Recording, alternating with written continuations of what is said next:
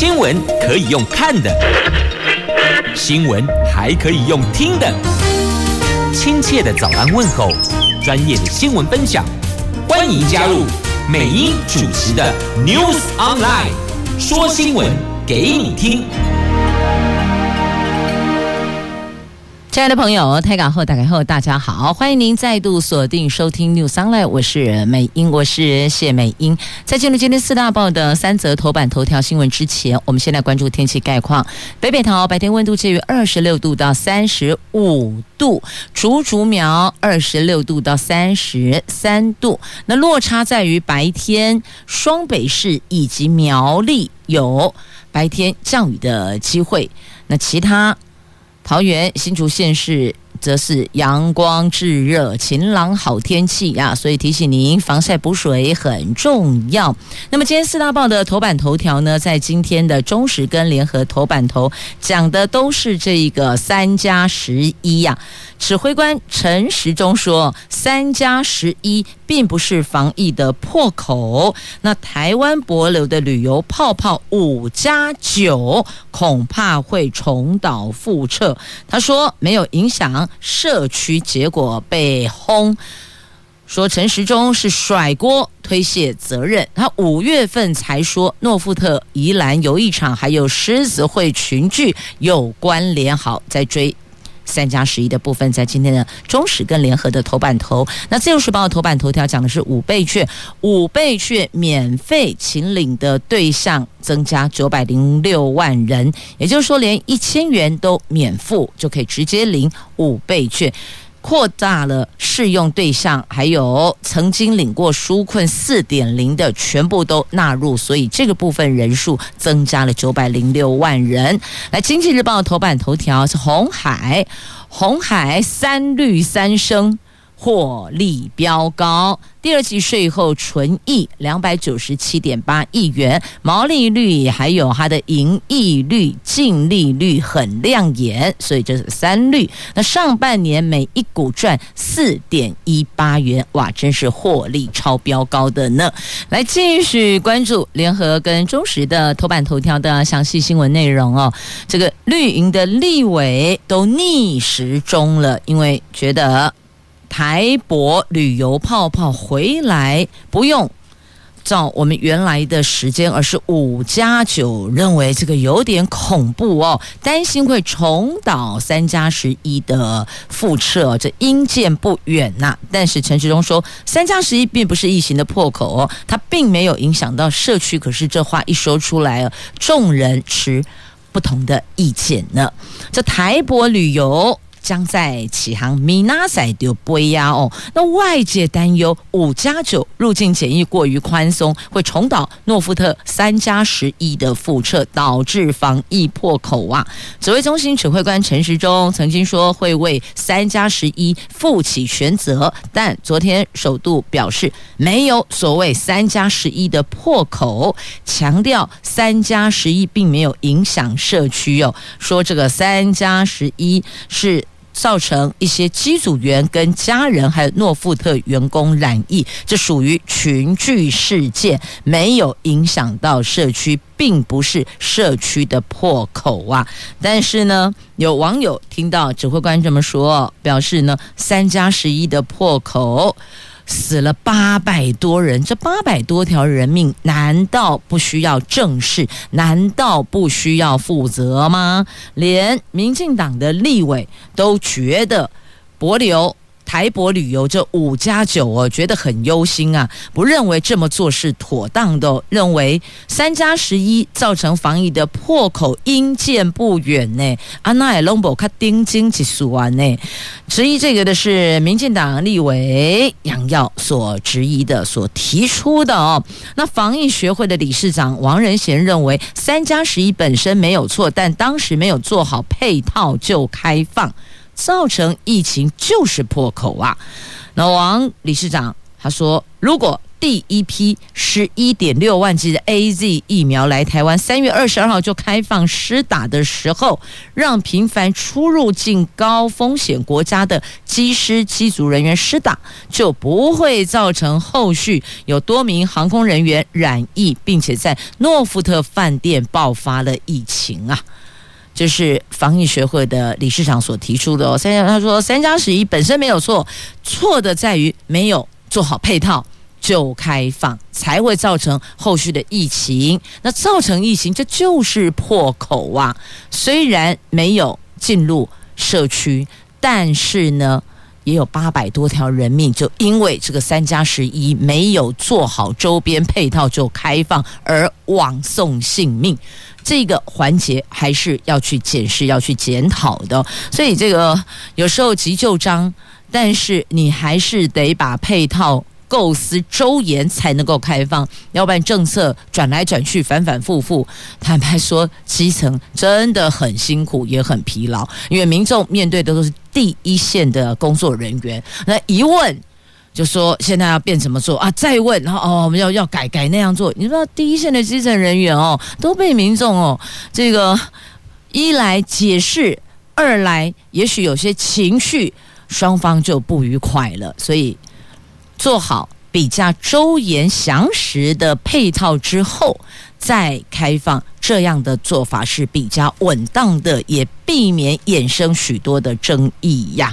好，那国民党的郑丽文呢，他就讽刺陈时中指挥官说：“你说这个话，根本就是应了现在农历鬼月，鬼月鬼话连篇呐。”好，但事情发生了，我们要做的应该就是检讨。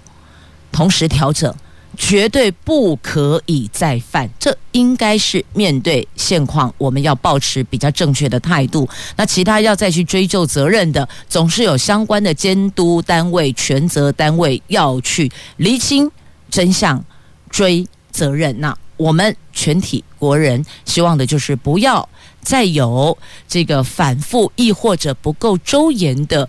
政策去布达，要大伙来遵循，然后后续所衍生的问题，却是全民全体国人要来承担嘛。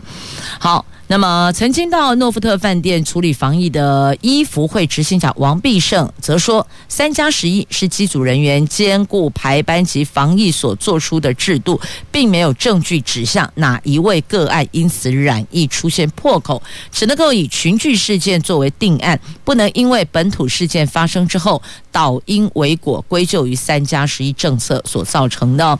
不过呢。”防疫学会理事长王仁贤说：“当时台湾境内医疗院所还没有被病毒入侵，最高风险就是境外移入。就时间点回到当时那个时候，本土病例是没有的，我们台湾本岛是安全的。那唯一的风险就是外面带进来的，那就是境外移入嘛。那没有让机组人员先打疫苗，造成破口。到现在专家小组还是没认错。”所以，王仁贤理事长认为，没做配套才是全世界最大笑话。他觉得点在这里了，三加十一的政策没有错，但是点在那里哦。好，这是两方、三方的、四方的说法了哦。有来自防疫学会的理事长，有来自医福会的执行长，有来自立法委员，有来自指挥中心。好。多方说法提供参考了，详情就自行翻阅。因为在今天两大报头版头条，特别先带您聚焦。来，接着我们来关注的这个是五倍券，五倍券可以免费请领的人数要增加九百零六万人，这适用对象扩及也曾经领。纾困四点零的，本来之前是排除了，那现在告诉你把它纳入了。这行政院长苏贞昌昨天邀民进党立院党团干部讨论振兴五倍券的措施，他说五倍券预定十月初推出来，对于原来规划一百零九万名中低收入户等弱势者可以免付一千元直接领券。那多数的党籍立委都建议应该纳入九百零六万领取纾困四点零方案纾困金的民众。那苏院长与允诺将扩大适用。这五倍券规划为民众以一千元换五千元，但部分的弱势者可以免付，由政府直接汇入一千元到他的账户内。那据了解呢，政院可能会将九百零六万人都纳入免付范围。党政人士则透露，初步估算将因此增加八九十亿元，应该是属于特别预算可以指引的范畴。那行政院说呢，院长昨天跟相关部会首长及执政党的立院党团的干部讨论之后，达成两个结论。第一个结论，确定振兴方案使用五倍券。第二个，购买五倍券时免付一千元的适用民众，将从去年一百零一百零九万名的中低收入户等弱势，尽量再扩大，扩大到受疫情冲击的民众。那就这个结论，行政院将在下个礼拜一召开会议，向所有的执政党立院党团成员做说明。那五倍券预定十月初推出，我之前大家都很关心说啊，既然要发放，那请问它的时间点日期是什么时候？都希望能够快一点，来得及缴学杂费。可是如果到十月初，我不知道是否学校可以延后到十月初才缴交学杂费呢？好，这是有关振兴五倍券的部分。来继续呢，我们前进《经济日报》来看《经济日报》头版头条的新闻。这红海股东开心啦！这红海昨天举行线上法说会，公布第二季的毛利率、跟盈利率以及净利率这三率三升啊！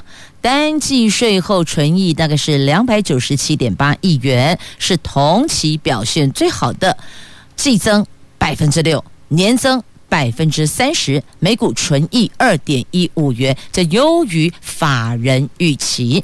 鸿海上半年同步三率三升，税后纯益是五百七十九点四亿元，创下同期的新高，年增百分之一百三十二，每股纯益四点一八元呐。好，所以我说这鸿海股东开心了哦。那再来看一下货柜三雄，货柜三雄的股东也开心了，货柜三雄大赚一千七百零八亿，而且缴出史上最强半年报。阳明十七点八八登上航运每一股的获利王呀！货柜三雄上半年获利全部公布了，税后纯益。共交出一千七百零八亿元的成绩，写下史上新高，由于外界预期。昨天阳明公布了上半年的获利，每股纯益达到十七点八八元，登上航运股每股获利王的宝座，噔噔噔噔。那国内航运业者普遍认为，海运业者普遍认为，今年以美国为首的主要经济体技术大规模刺激方案，以及全球疫苗加速接种，这个带动了经济复苏。但主要货柜港口受到疫情管制、天后等影响，导致大概他得加塞车的拥塞情况持续，这个就严重的影响货柜周转率，还有船舶调度以及船期延误的情况。那船舶难以准时到港，导致供给降低，也让海运市场供不应求的状况越来越严重了。那怎么办呢？有人说就加开船班呐、来解决塞车的问题呀。好，那再来关注的美国的财政部长。传说，听说有人说将要出访中国大陆呢，这个可就成了他们两国经济对谈的转机呀。那彭博则说可能会见到啊大陆的副总理刘鹤，讨论的问题可能会聚焦在气候变迁跟贸易等议题上。彭博资讯引述知情人士的报道，在拜登政府广泛评估对中国大陆政策跟前总统川普所加征的关税之际，美国财政部长耶伦正在考虑未来几个月内要前往大陆，这个将是他接任财政部长之后首度出访大陆啊。那出访要讨论什么？去总是有一些任务要去完成嘛，有的他的任务就是要。跟中国讨论气候变迁，还有经济贸易面向的议题呀、啊，但能不能够讨论得很圆满，双方很欢喜，这个则有待观察了。那再来，美国联准会有多位的决策官员指出，由于美国经济已经是强劲反弹，现在的这个超宽松的政策规模可能。会在今年的第四季或是年底的时候开始。退场，那其中鸽派哦，鸽就是白鸽的鸽啊，鹰就是老鹰的鹰哦。其中鸽派及鹰派的官员通通都有，加上九号已经有多位的官员提出类似的看法，显示退场目前已经进入吃馒头的阶段，也就是倒数计时了。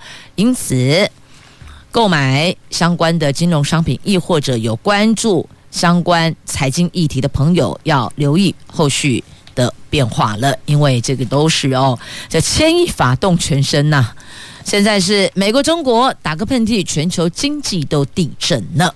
好，再继续，我们来关注的这个话题。来看一下《自由时报》头版下方的哦，这个跟诈骗有关系哦。这爱心捐款人要小心了，用扣款出错的手法施行诈术的诈骗集团，过去大都攻击电商业者，还有其他的一些社福团体的客户资料库锁定。购物民众来行骗，锁定爱心捐款人来行骗，但最近果然发现了慈善团体的部分的捐款人。的确都收到诈骗集团的电话，而且人数是越来越多。原来他们是先以骇客手法入侵高达二十四家的基金会或是协会的网页系统，窃取个资，再设局诈骗捐款人。到现在已经有九十九个人报案。财务损失达到一千一百八十四万元呐！结果刑事警察局介入了解之后，发现他的 IP 位置设在香港，而且是同一个骇客所为，目前正在侦办当中。但是我们必须心里也有数哦，他的机房设在国外，要抓真的会比较辛苦一些些哦。尤其他又设在香港，你得跟中国交谈呢。所以在这里也预请所有的听众朋友，如果您网络购物或是慈善团体的捐款人接到这一些说你呀、嗯，可能操作错误啊，ATM 转账有问题呀、或者是哦这个哪个环节出了错，什么重复扣款等等的，反正你只要听到跟钱有关系，你要记得这个 keyword 一来，你就立刻启动警戒。这个事情前阵子我也接到了，因为他很精准的直接把我的全名都说出来哦，谢美英，你今天上午捐款多少钱给某个单位？诶，一听起来资料都对呀、啊，时间对，金额对，我的名称也对，然后捐款的慈善团体名称也对，而且讲的是全险，你会觉得一听会觉得可能诶，真的是不是？转账有问题哦，这扣款有问题了，会想再跟他再往下再确认再核对，可是突然之间那个那个万分之一秒，那灵光乍现闪过去，这是骗人诶，所以立刻提出质疑。当我一提出质疑，对方电话就挂掉了，很没有礼貌的就把我电话挂掉，我就百分之两万确定这就是诈骗。所以，亲爱的朋友，只要接到。电话通知你跟钱有关系的，管他是什么法院啦、地检署啦、银行啦，还是社服团体啦，还是购物网站啦，通通不管，只要跟你提到钱，你就把电话挂掉就对了，那都是诈骗呐。好，这是在节目这一趴要特别提醒您，刚好也连接了今天登上《自由时报》头版版面的新闻，再次预请所有朋友们要多加留意。来，继续我们来关注的是跟疫苗有关的话题哦。这五十二万剂的 AZ 到货了，这国际疫苗即将见底，高端 stand by 准备要上场了。国内的疫苗即将见底，昨天有自己购买的五十二万四千剂的疫苗 AZ 哦到货，那是否有机会并入第六轮跟高端同步施打呢？指挥中心只说会依年龄层往下开放，也不排除作为二剂施打。他语带玄机的说，可能还有一些疫苗会来哟，但现在时程。数量还不是很确定。那蔡总统昨天在脸书 po 文说，台湾累计取得的疫苗突破一千万剂。他知道大家都希望快点打到疫苗，我们会每天盯紧进度继续的催促已经订购的疫苗赶快到货吧。那指挥中心指出，政府去年十月三十号就跟 AZ 签署了一千万剂疫苗供应合约，先前在三月三号到货了十一万七千剂，七月七号六十二万剂，七月十五号五十六万剂，二十七号五十八万剂，昨天是第五批的疫苗总计到货两百四十一万剂，这个。数量占采购合约的百分之二十四。昨天抵达的疫苗效期是到今年十二月三十一号，但放心啦，不会放到那么久，因为很快就会打光光了。很多人。袖子都已经卷起来了，就等着要接种疫苗。穿厚谁呀？得单疫苗啦。那目前我们全国疫苗人口涵盖率达到百分之三十七点七八。那另外呢，要提醒也要做说明的哦。莫德纳目前短缺，有可能第一季跟第二季这个两季的间隔可能会不止十二个星期。本来是说。四到六周，对吧？现在可能会再把这个间隔期间再拉大。截至昨天下午五点，意愿登记统计，单是单选莫德纳的就有四百零一万九千多人，这个是等待的人数，就的单选哦。那根据估算，第五轮莫德纳接种到八月十七号结束，那包含日前送到的正在封间检验的。九万九千六百剂的莫德纳，以及昨天送到的五十二万四千剂的 AZ，我们国内 AZ 疫苗大概剩下八十五万四千剂，莫德纳只有二十三万剂。那昨天外电一度传出，美国联邦参议员这达克沃斯说，美国有可能再赠送一百五十万剂的莫德纳疫苗，让莫粉们振奋异常，但随后就澄清了。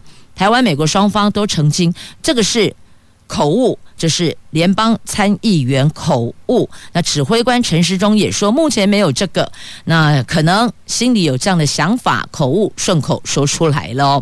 那国内的莫德纳疫苗持续的短缺，第二季接种高峰预计落在八月底。指挥中心已经在七月十二号宣布，除了第一类对象，还有机组人员。以及孕妇之外，其余对象第二季间隔会从二十八天，也就是四周，延长为十到十二周。也就是说呢，从二十八天延长为七十天到八十四天。那未来是不是会再延长呢？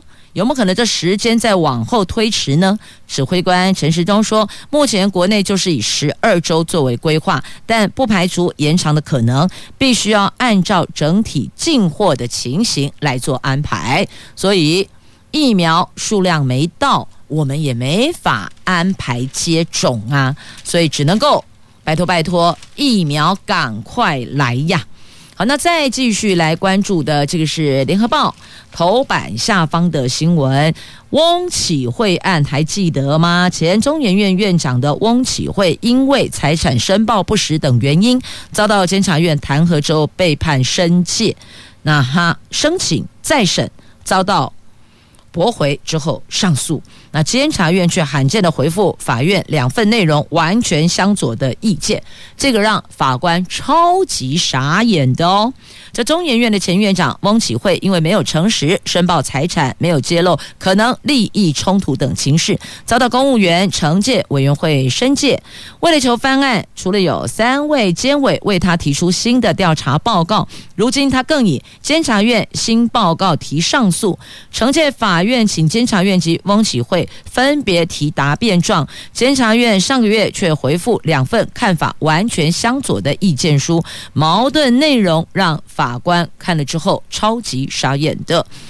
那惩戒法院是在八月二号完成分案，由惩戒法院院长李博道当审判长，受命法官有一二。三四哦，四位受命法官组合议庭。那据了解呢翁启慧对于被判决申诫还是无法接受，将透过律师针对监察院两份完全南辕北辙的意见书提出答辩。那至于为什么回复法院两份充满矛盾的意见书呢？监察院说，监委都是独立行使职权，所以这言下之意就是这监委彼此之间不同的意见啦。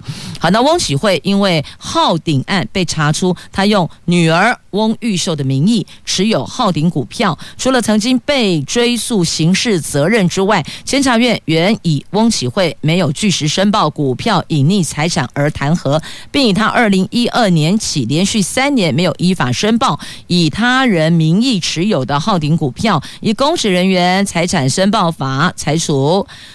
不同金额的罚锾呢，分别有一百五十万、六十万跟六十万的罚锾。那刑事被起诉贪污的部分，一审判无罪，因为检方没上诉，所以全案无罪确定。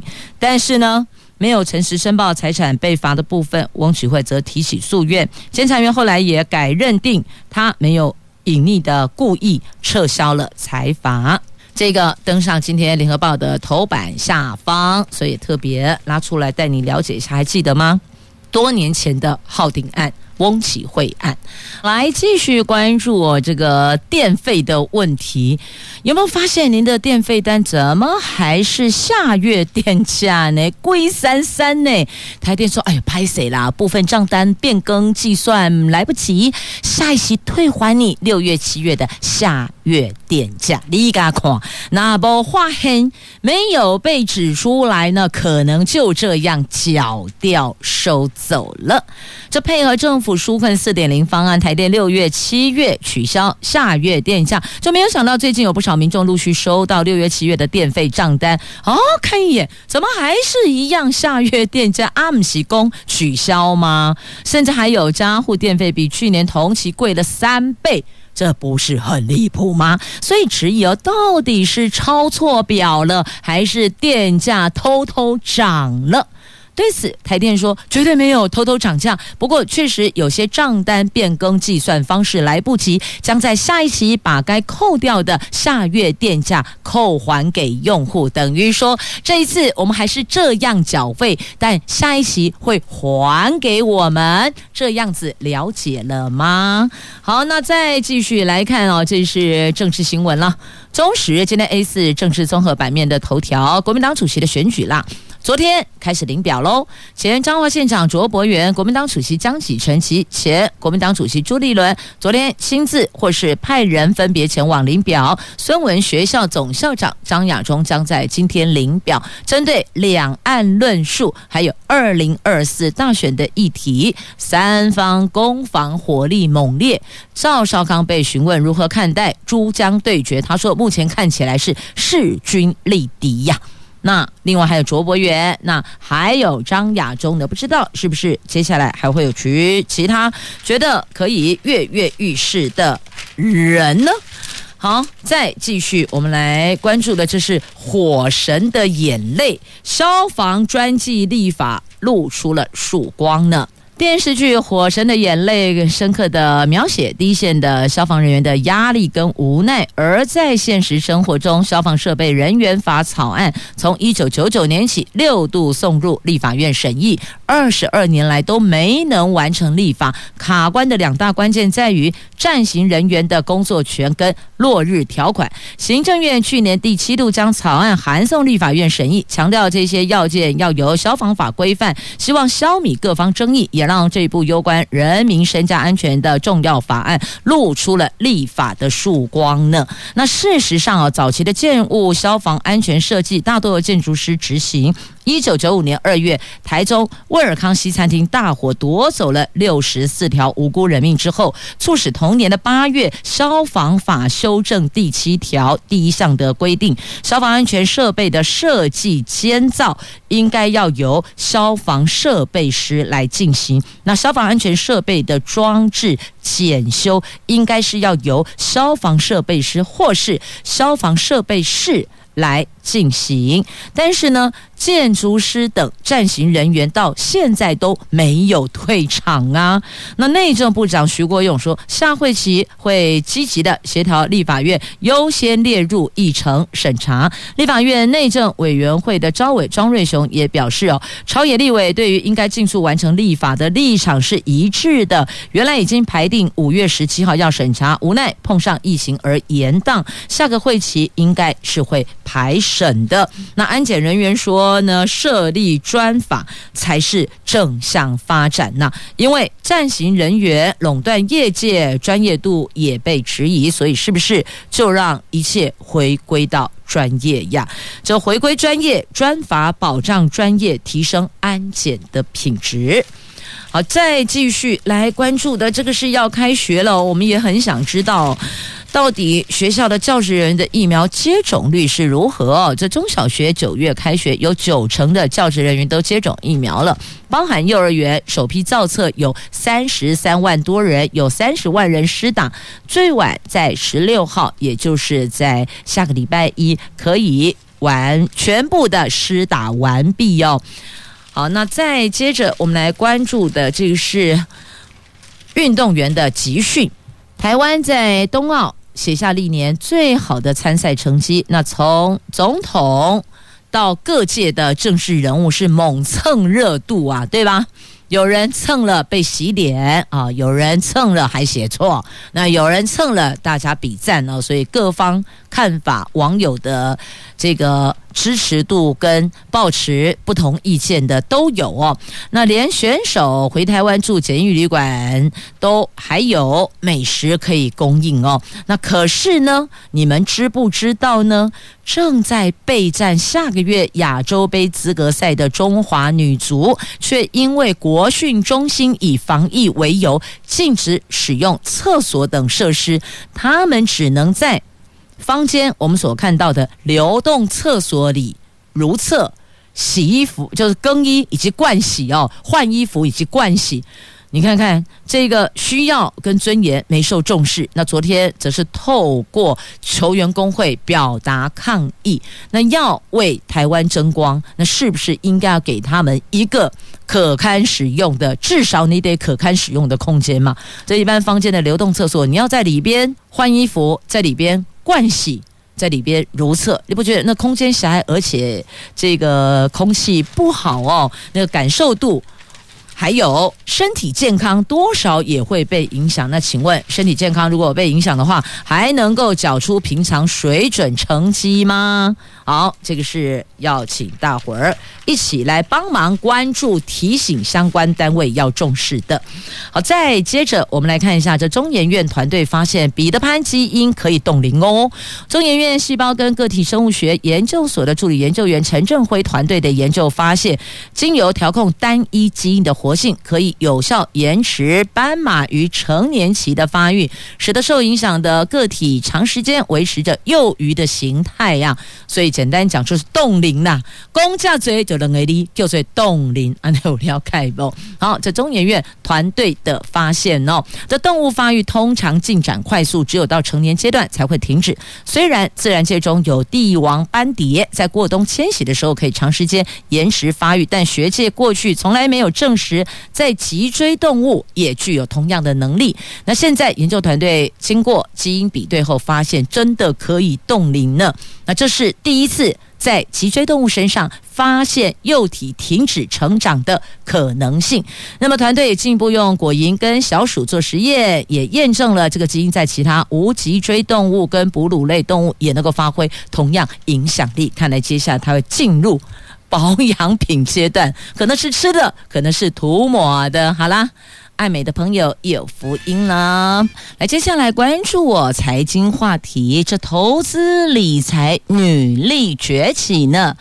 这是七夕情人节前夕所做的一份发表研究，二零二一年全球女性投资理财的报告。这份报告指出呢，两性在退休储蓄准备有差距，这个是全球多数市场普遍的现象。疫情让女性的财务状况更显得弱势，不过呢，投资有助于提升女性在财务方面的安全感，并且有机会可以扭转两性储蓄的差距呢。有百分之五十六的。台湾女性表现很积极，那专家建议要从四个面向掌握趋势啊。那投资人可以从未来都市化、健康与共融、永续生活以及新经济秩序等四大面向来掌握趋势主题。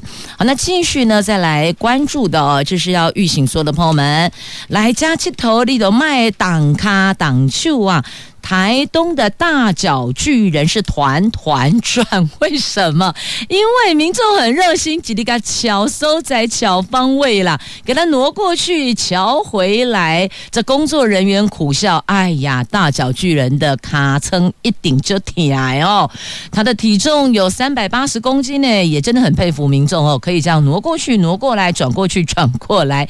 这个是由以色列的艺术家伊丹托勒斯基所创作的五。”米高大脚巨人，他经过八百多公里的航程，在海上漂流两个月，辗转抵达台东，落脚在台东县太马里乡的沙滩上，成为南回大地艺术的亮点。但是哦，这个重达三百八十公斤的大脚巨人，竟然被有些。到现场的民众九十度大挪移，策展单位呼吁游客拜托拜托尊重原创，不要随意搬动，好吗？